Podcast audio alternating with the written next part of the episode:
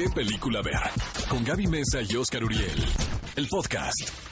Amigos, bienvenidos al clásico de la semana y a propósito del estreno de Judy, vamos a hablar de El Mago de Oz. No puedo creer ¿Cómo no habíamos elegido al Mago de Oz en, el, clásico, de la ¿qué semana? clásico más clásico que el Mago de Oz? Es que sabes que fue un año importantísimo, el año de 1939. Muchos académicos lo consideran como un periodo irrepetible correspondiendo a la creatividad en Hollywood. Ese año se produce El Mago de Oz, se produce Lo que el viento se llevó, se produce Mataron Ruiseñor. Mataron Ruiseñor, exactamente, la versión de Mujercitas de Catherine Hepburn. Bueno, fue un año realmente muy prolífico, pero creo que hasta la fecha, probablemente el Mago de Oz sea una de las más vigentes. Yo no sé, deberíamos hacer la prueba y ver esta película con niños. A ver A si... ver si todo el ritmo lo Exactamente, sobre todo por el ritmo, la verdad.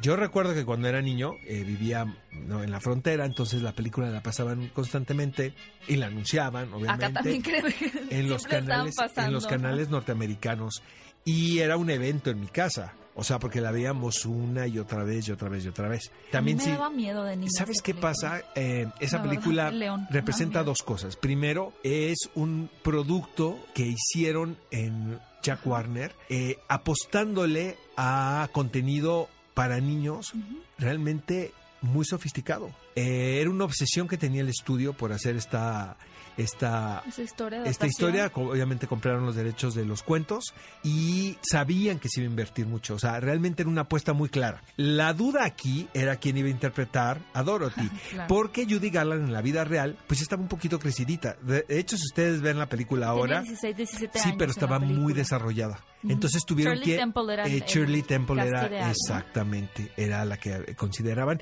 y siempre le echaron en cara a Judy Garland los ejecutivos del estudio que la popularidad se la debía al estudio ella por la oportunidad que le habían dado en el Mago de Oz porque supuestamente estaba en Miscast pero realmente es una historia bellísima muy emocionante luego Muy la colorida porque estaban experimentando con el Technicolor. exactamente Y realmente, bueno, se hicieron varios se cambios del no, cuento se para que se construyeron, viera se construyeron unos sets fantásticos, que los cuales hemos visto recreados precisamente en Judy, en la película con René Zellweger. Ella tiene flashbacks y recuerda perfectamente cuando están rodando El Mago eh, de Oz. Y cuando llega y pues que la tienen a dieta y que las jornadas no son Y creo que ninguna película que posteriormente haya abordado la historia del Mago de Oz, por ejemplo, esas producciones también de Disney, han logrado quedarse en el imaginario colectivo de la audiencia, como lo logró esta película de 1939. Y como dato curioso, amigos, esa canción tan famosa, Over the Rainbow, estuvo a punto de salir de la película porque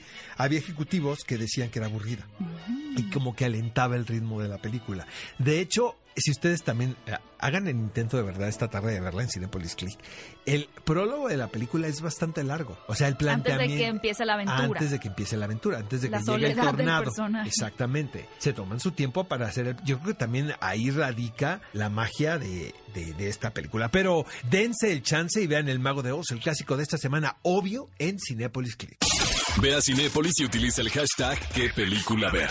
Escúchanos en vivo todos los sábados a las 10 de la mañana en Exa FM 104.9.